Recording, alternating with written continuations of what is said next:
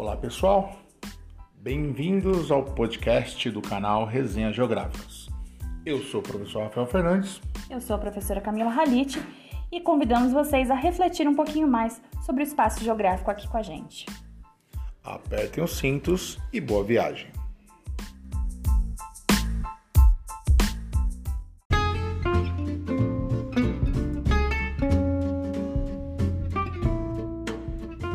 Olá, alunos! Espero que vocês estejam bem. Sejam bem-vindos a mais um episódio do nosso podcast de Geografia. Eu sou a professora Camila Halit e hoje nós vamos falar sobre os modos de vida das sociedades e as transformações da paisagem.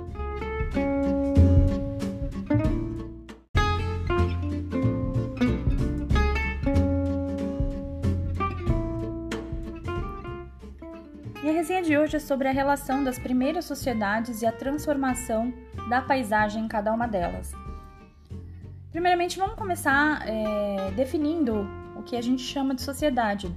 Em linhas gerais, a gente pode dizer que uma sociedade é um conjunto de pessoas que vivem no mesmo território, compartilha da mesma cultura, dos mesmos é, ritos sociais, é, costumes. Então, as primeiras sociedades né, surgem na história antiga no final da pré-história. É, o final da pré-história a gente considera né, o fim quando surge a escrita, mais ou menos há 4 mil anos antes de Cristo. As primeiras sociedades elas surgiram através de aglomerações, principalmente familiares e tribais, sempre próximos a terrenos férteis e banhados por rios, o que favorecia e não só favorecia, né? Era assim necessário para o desenvolvimento da agricultura. Com o tempo, né, o homem passando a ser sedentário, como a gente já conversou anteriormente, ele precisava dominar o meio natural. Então vamos começar analisando a região do crescente fértil. Essa região é, foi essencial para o início da sedentarização. Né? Isso porque ela ficava entre os rios Tigres, Eufrates, Jordão e Nilo. Olhando o mapa da região, a gente consegue ver que o formato né, dessa região é, parece bastante com uma lua crescente. E aí, o local que a gente chama de crescente fértil seria hoje, né, onde está localizada a região, a região da atual Palestina, Jordânia, é, Israel, Líbano, o Kuwait é, Chipre também pega uns pedaços do Egito, da Síria, do Irã e da Turquia. Então essa região toda, né, região da Mesopotâmia, é considerado o berço da civilização. E aí nessa região do crescente fértil, né, é, inicia-se a revolução agrícola. Então o homem não depende mais só da caça e de recursos naturais é, de, de forma coletora, né? Ele vai agora sim ter a sua produção. E essa revolução agrícola vai resultar nas primeiras cidades. Né? É, é também um dos motivos da, da explosão urbana que acontece na Mesopotâmia. A agricultura, então, era a base da economia né? e a criação de animais. Carneiros, burros, é, bois, é, patos, tudo isso era bastante desenvolvido é, haviam comerciantes, né, também, e surgiram os primeiros núcleos urbanos justamente com o desenvolvimento dessas atividades comerciais. Em linhas gerais, no início, não havia uma unidade política, né? predominavam pequenos estados. É, cada cidade tinha o seu centro político, que a gente vai chamar de cidades-estados, e controlava seu território, né? tanto rural quanto pastoril. É, e cada uma dessas cidades-estados, além de um governo, tinha burocracia própria, tudo independente uma da outra. É, bom, as sociedades é, mesopotâmicas que floresceram nesse local foram os sumérios, os acádios, os amoritas, os antigos babilônios, os neobabilônios, assírios, elamitas, caldeus, enfim.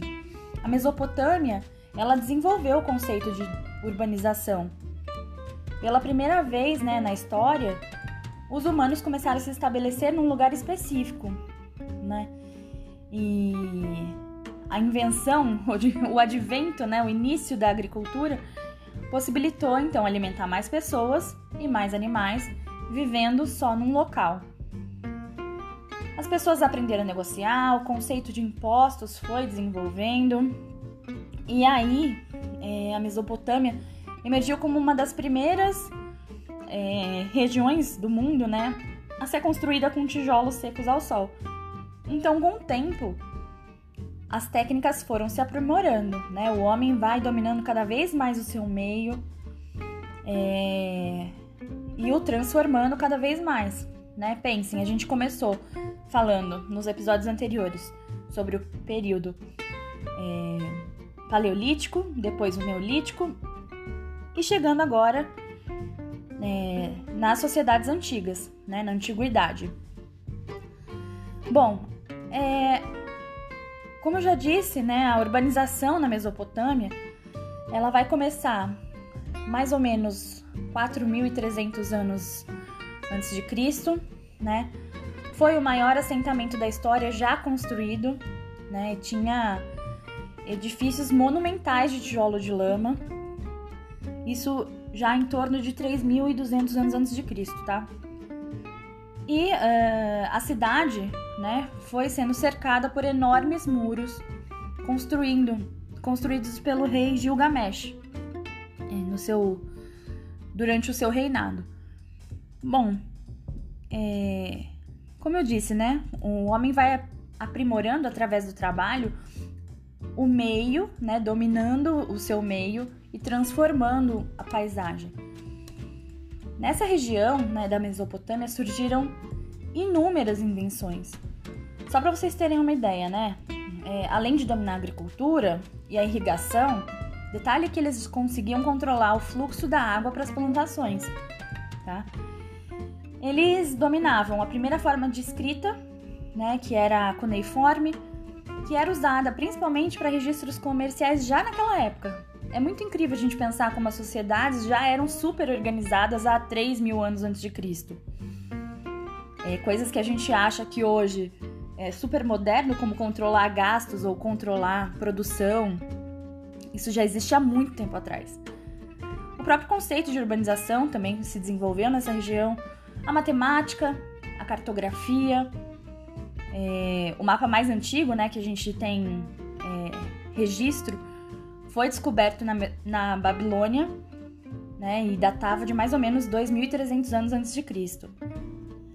É, claro, né, que nesse período a cartografia antiga usada na Babilônia era né, um simples esboço em tábua de argila, mas é, já é algo que é, tem um início é, bastante antigo, né? A gente fala de cartografia, a gente não imagina que há tantos anos atrás já tinha um início de um desenvolvimento, de um pensamento é, de espaço, né? De espaço geográfico. Bom, fora tudo isso, né? Inventaram o arado, a roda, carruagem, veleiro. Meu, são tantas descobertas que se a gente ficasse né, o dia inteiro aqui falando, ainda seria pouco. É, eu vou deixar lá no nosso Instagram, no arroba resenhas geográficas, algumas imagens para vocês visualizarem tudo que a gente está conversando nesse episódio. Bom, agora a gente vai avançar um pouco mais na história. É... Avançando para a Idade Antiga, né, onde a relação das sociedades com o espaço já começa a ser diferente.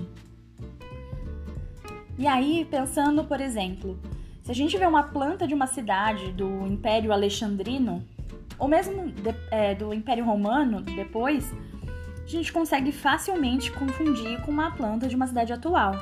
Né? Tal era a organização.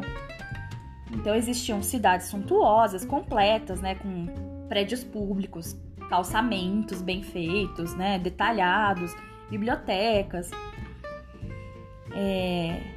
Vamos pensar no Império Alexandrino especificamente, né? O, o Alexandre, o Alexandre o Grande, não só é, grande por suas, é, pelo seu território, mas grande no ego também, porque ele fundou mais de 20 cidades com seu nome. A maioria a leste do Rio Tigre. Mas a primeira e a maior, na verdade, foi a própria Alexandria do Egito. ela se tornou uma das grandes cidades do Mediterrâneo, né? Essas cidades geralmente ficavam é, em importantes rotas comerciais, então não era à toa, ou em boas posições defensivas, né? Livres de, de ataques.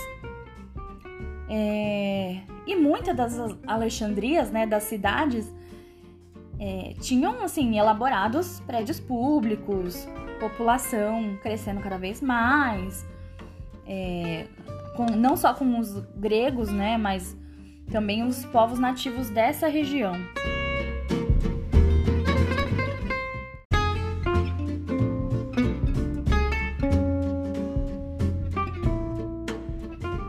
Aliás, né, a cidade de Alexandria é, foi um grande centro político e cultural.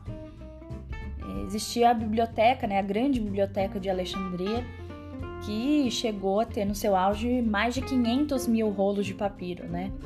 Então existia é, livros de toda parte né, do, do mundo conhecido.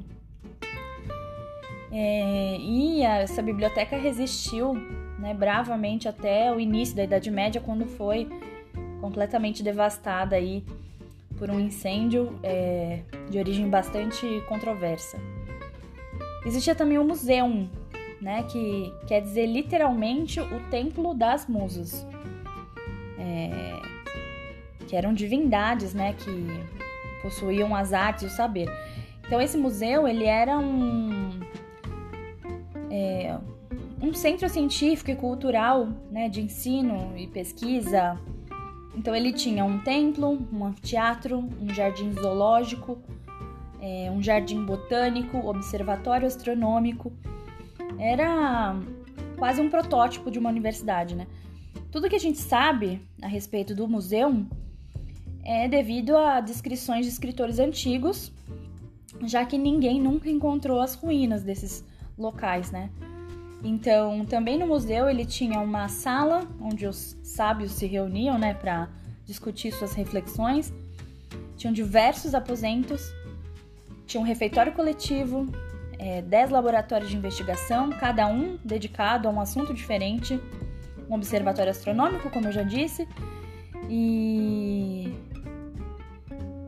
era uma efervescência de conhecimento, né?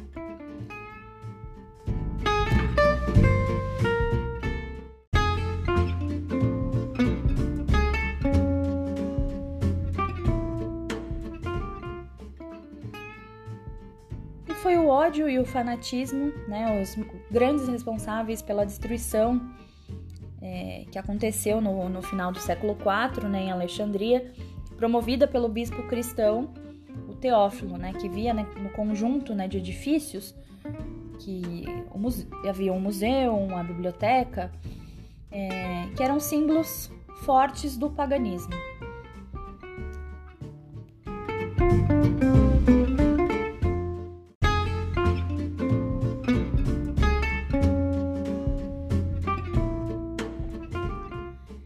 A gente pensar é, em tudo isso, mas não falando só sobre essa efervescência de conhecimento, né, de cultura.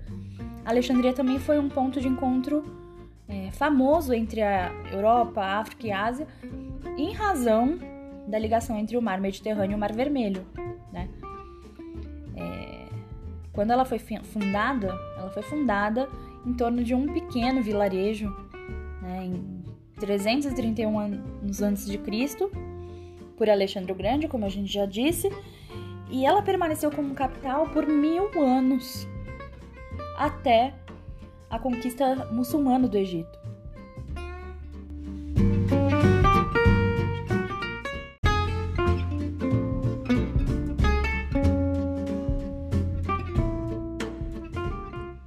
Bom, o papo tá ótimo, mas a gente precisa seguir avançando. Agora a gente vai falar sobre a sociedade feudal, lá da Idade Média. Nesse período ocorre um fenômeno bastante interessante, né, no, na primeira metade da Idade Média, que é considerada então um período de desurbanização. Então as cidades elas vão deixando de existir uma certa importância, as pessoas voltam para o campo e quem possuía a terra era a camada mais nobre e existiam né, os trabalhadores, os servos do campo. A Idade Média ela é conhecida né, como um período super sombrio da história da humanidade. Ela também é chamada de Idade das Trevas. E essa ideia está relacionada bastante né, com o declínio de várias atividades né, de investigação científica e artística. Então, a Idade Média começou de fato após a queda de Roma.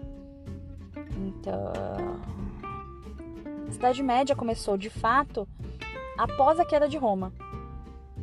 E aí começaram a formação dos reinos germânicos no Ocidente e as cruzadas né, contra o Islão. Nesse tempo, é, o estado de servidão começou a surgir e ganhar força. A Igreja Católica ela passou a ter maior influência entre os governos e também, consequentemente, né, sobre a arquitetura e a organização das cidades. Então, se a gente pensar naquelas igrejas suntuosas, um estilo gótico, vem desse período. Bom, as cidades elas eram constantemente atacadas nesse período. Por isso a construção de muralhas, que era muito comum entre os séculos 9 e 11. E aí, como havia batalhas o tempo inteiro, o comércio precisou é, se desintegrar. Então, serviços municipais foram abandonados e as cidades elas vão regredir nesse período de tamanho importante. Então, com todos esses acontecimentos, não demora muito, né, para que a população urbana retome, né, essa existência, essa vivência rural. É, as cidades elas eram vistas como grandes fortalezas protetoras, né, contra o, o ataque dos considerados bárbaros. Então, as zonas habitadas na Europa elas vão crescer sobre um novo regime urbano, né, o sistema feudal. E existem algumas características bastante interessantes sobre as cidades medievais, né, tanto do aspecto físico quanto geográfico.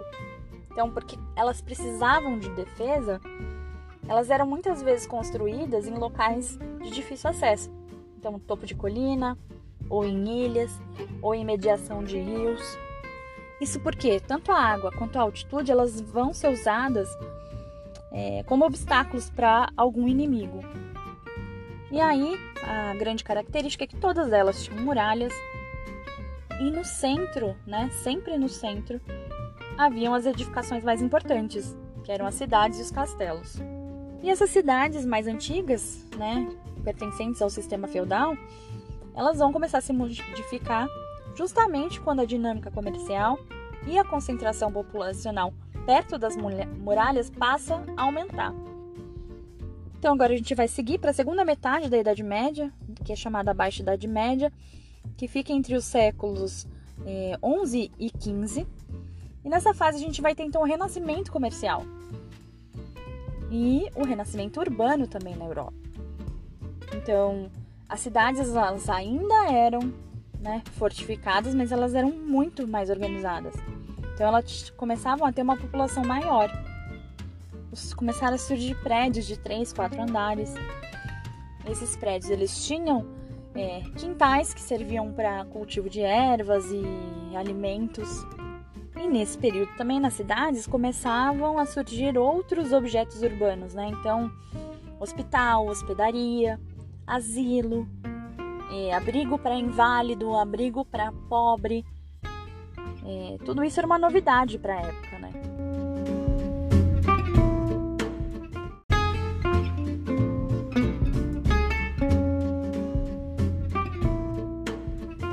Fim da Idade Média e o início da Idade Moderna, as cidades elas vão se expandir. Ainda pouco a pouco, elas vão deixando aquela característica, aquela experiência de feudo e começam a se abrir estradas que vai mudar toda a paisagem né, do interior da Europa. Então, com o crescimento, o renascimento comercial e urbano no interior do, do continente europeu, as cidades elas voltam a se desenvolver, elas voltam a ser centros comerciais e culturais e elas vão ver também o desenvolvimento do capitalismo industrial. E aí a gente já vai é, falando aqui sobre Revolução Industrial, a gente precisa lembrar que as cidades nesse período elas eram extremamente desorganizadas. Então, a gente pode falar que na passagem do século XVIII para o XIX não tinha lugar para todo mundo nas cidades. Então, as ruas eram estreitas, as ruas eram muito sujas, é, era tudo muito fedido. Então, tinha aquela mistura de bairro habitacional com indústria, com estrada, tudo misturado no tecido urbano. E aí os centros dessas cidades que antes, né, tinham prédios antigos, né, monumentos, residências riquíssimas, é, pouco a pouco eles foram deixando de existir nos centros e foram dando lugar a novas construções, principalmente os barracões industriais, é, oficinas. E aí, com tudo isso, né, com essa revolução industrial e com o aumento da, da, da população na cidade, a gente vai ver o crescimento, é, a densidade demográfica crescer demais nos lugares.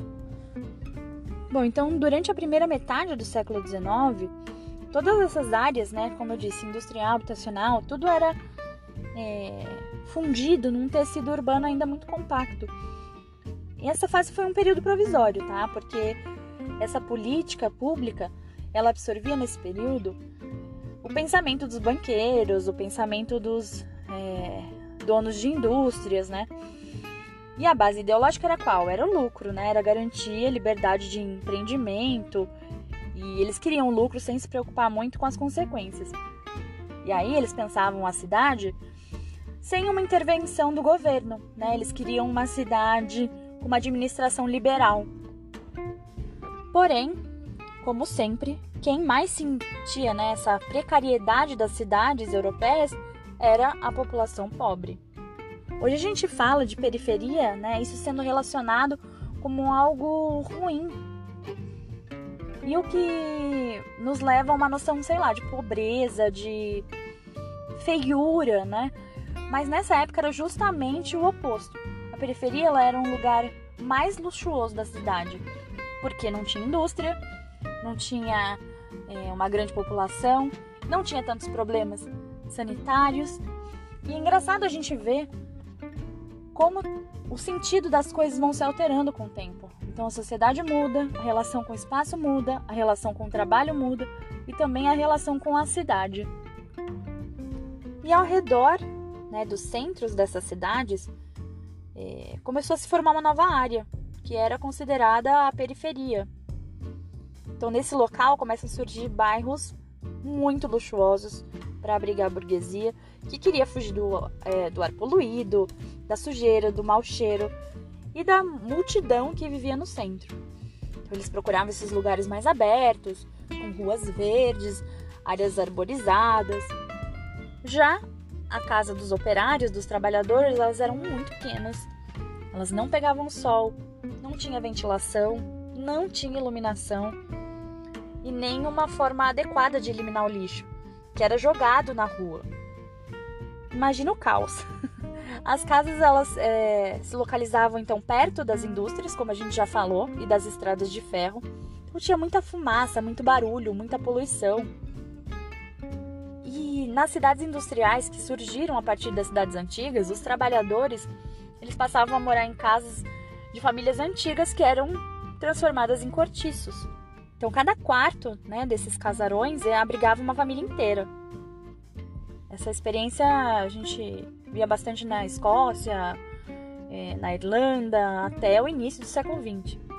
Era comum também o congestionamento de camas, imagine. Então dormia, sei lá, de 3 a 8 pessoas de idades diferentes na mesma cama. A sujeira era enorme, tanto nos novos como nos velhos bairros operários. As novas casas elas eram construídas com materiais muito baratos e sem alicerce. Então, várias cidades na Inglaterra, eles tinham casas que eram construídas de parede meia, ou seja, dois em cada quatro quartos não tinha luz e nem ventilação. Em cidades marítimas, que tinham grande importância é, por causa dos portos, os porões subterrâneos também eram utilizados como moradias. E existe um relatório muito interessante o relatório sobre o estado das grandes cidades e dos distritos populosos de 1845. Esse relatório ele informava que em Manchester, na Inglaterra, cerca de 7 mil pessoas utilizavam apenas 33 privadas. Sim, imaginem a situação dessa galera. Essa condição, né, ela trazia muitas doenças, muitas epidemias e gerava muita revolta na classe trabalhadora. Mas a partir da segunda metade do século XIX, a partir de 1850, muitas cidades começaram a ser administradas por pessoas com uma outra visão de gestão é, pública. E nessa nova orientação, nessa nova corrente, o poder público ele passava a fazer reformas em estradas, em praças, em ferrovias, né? Aquedutos, é, cuidava da rede de esgoto, de gás, de eletricidade. E temos nesse período um exemplo é, característico da Europa, mas que vai servir de exemplo para o mundo inteiro posteriormente. Inclusive influencia ainda hoje em algumas é, alguns pensamentos higienistas. A gente pode fazer depois mais para frente até uma relação com a cidade de São Paulo. Bom, mas falando especificamente da cidade de Paris, entre 1853 e 1870, é, foi colocado nesse período em prática uma reforma da cidade. Basicamente, eles demoliram tudo o que havia no centro, é, graças à existência de duas leis que eram bastante avançadas, a Lei de Expropriação de 1840 e a Lei Sanitária de 1850. A cidade foi praticamente demolida, né, ou pelo menos boa parte dos prédios mais antigos foram demolidos para dar lugar a umas ruas largas, a avenidas, a praças, a parques. Então toda essa bela Paris que a gente viu hoje, que é cartão postal, nada se assemelha com a Paris do século XIX. Eh, a reforma das capitais nesse período é, também era um fenômeno disciplinador para as classes operárias, né? Porque elas se revoltavam e as ruas, como eram antigamente bastante estreitas, era facilmente controlada, né, pelos operários, porque eles podiam erguer barricadas contra as forças do governo. Ou seja, foi feita realmente uma grande reforma pensando não somente na parte estética ou na parte sanitária, mas também na parte política da coisa. Então, nesse período, eh, os problemas urbanos pelas quais passavam as grandes cidades europeias tinham consequência para toda a população. A cidade era muito feia, a cidade era muito suja, eh, os ricos se sentiam extremamente incomodados com tudo isso mas a gente também está falando de um período em que teve muita morte por doença. É, teve a varíola, teve a febre tifoide, a tuberculose. As pessoas morriam por diarreia, as pessoas morriam por gripe.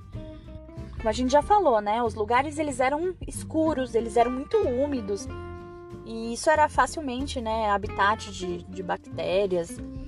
E mesmo o fato de várias pessoas morarem no mesmo local, como a gente já disse sobre a experiência dos cortiços, isso ajuda a propagar é, a transmissão de doença. Outra coisa bastante importante é que a falta de água para higiene é, pessoal e da casa também era muito comum. Algumas regiões de Londres, para vocês terem uma ideia, só recebiam água em alguns dias por semana.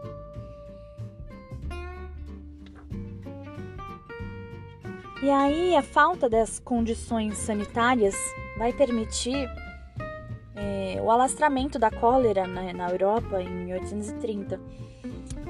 A gente pode fazer até um paralelo com o que a gente vive hoje no Brasil em relação ao coronavírus. Né? Na França, naquele período, chegaram a ter 500 mil pessoas mortas né, pela cólera. Então, em 1830 e aí a gente tem dois séculos depois o Brasil vivendo isso, 500 mil vidas sendo dizimadas por um vírus que já possui vacina. Então, ao contrário do que aconteceu na França 200 anos atrás, hoje essas mortes poderiam ser evitadas. Bom, mas voltando aqui sobre a transformação das sociedades, a partir de 1840, então, começou uma série de questionamento, uma série de sindicância sobre as condições de vida nas cidades grandes, né? E aí eles começavam até a realizar campanhas de higiene pelos bairros pobres, jogavam vinagre nas casas para desinfetar e tudo mais. E a higiene em si começou a ser um assunto de grande interesse dos administradores urbanos, não só contra doenças, né, mas também no intuito de estabelecer novos hábitos, novas práticas, né, nos lares, nos hospitais, nas fábricas. Se vocês já assistiram alguma série ou algum filme que se passa, sei lá, na Inglaterra ou na França, no início do século XIX, a gente sempre vem na, na cabeça aquela imagem da, do chão úmido, né? É, aquele chão de paralelepípedo úmido, então poças, tudo muito cinza, tudo muito estreito, tudo muito é, aparentemente fedido. E aí, como começou esse período de ideias de higiene né, pessoal, cuidado de lavar as roupas, cuidado em lavar as mãos, a água passa a ser uma preocupação também. Então, avançando um pouco mais na história, né, a evolução das técnicas agrícolas que foram trazidas pela Revolução Industrial permitiu que o trabalho humano fosse sendo substituído pouco a pouco pela força das máquinas. Isso vai possibilitar o êxodo rural que se torna então a maior causa da urbanização nos últimos dois séculos. Ao mesmo tempo em que expulsava a mão de obra do campo, a industrialização ela também exercia uma forte atração dessas populações para a cidade, porque ela criava né, novos postos de trabalho urbano. Então esse processo crescia a cada ano cada vez mais pessoas morando nas cidades. Porque com o aumento da população da cidade, também o comércio era estimulado e gerava ainda mais postos de trabalho. Então, para atender todo esse crescente contingente de pessoas que migravam para as cidades, também houve o crescimento do setor terciário, né, principalmente por causa da criação de novos serviços, o que originava mais trabalho. E aí chegamos no século XX no século passado. O processo de urbanização vai se generalizar, vai se espalhar por toda a superfície do planeta. Só que a gente precisa ressaltar, né, que ocorreu com termômetros com temperaturas diferentes em cada local do planeta. Na Europa aconteceu muito antes, por exemplo, de acontecer aqui no Brasil. Então, até meados do século XX, o fenômeno da urbanização ainda era bastante lento é, e ele era mais é, desenvolvido nos países que vão se industrializar primeiro, né, os chamados países desenvolvidos. Nos países em desenvolvimento, a urbanização vai se intensificar a partir de 1950, graças ao crescimento da urbanização, que é o caso do Brasil. E aí vamos fazer um paralelo, né? No início do século XIX, menos de 5% da humanidade morava em cidades.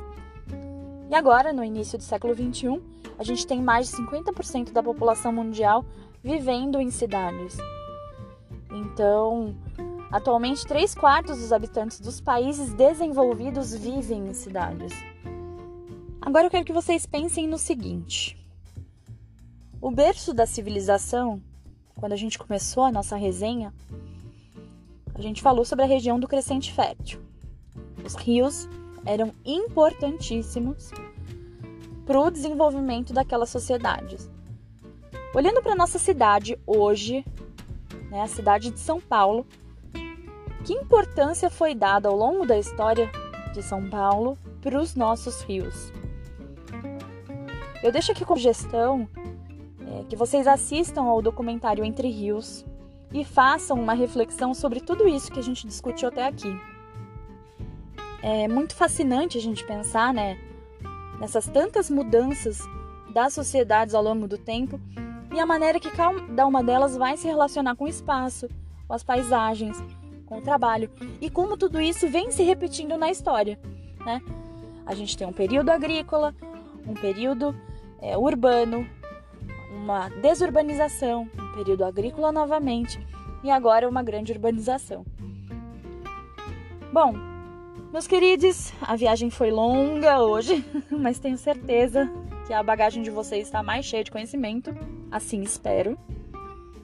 Eu vou pedir para vocês deixarem suas dúvidas seus comentários, sugestões lá no Instagram, ou no nosso blog, ou na nossa sala de aula.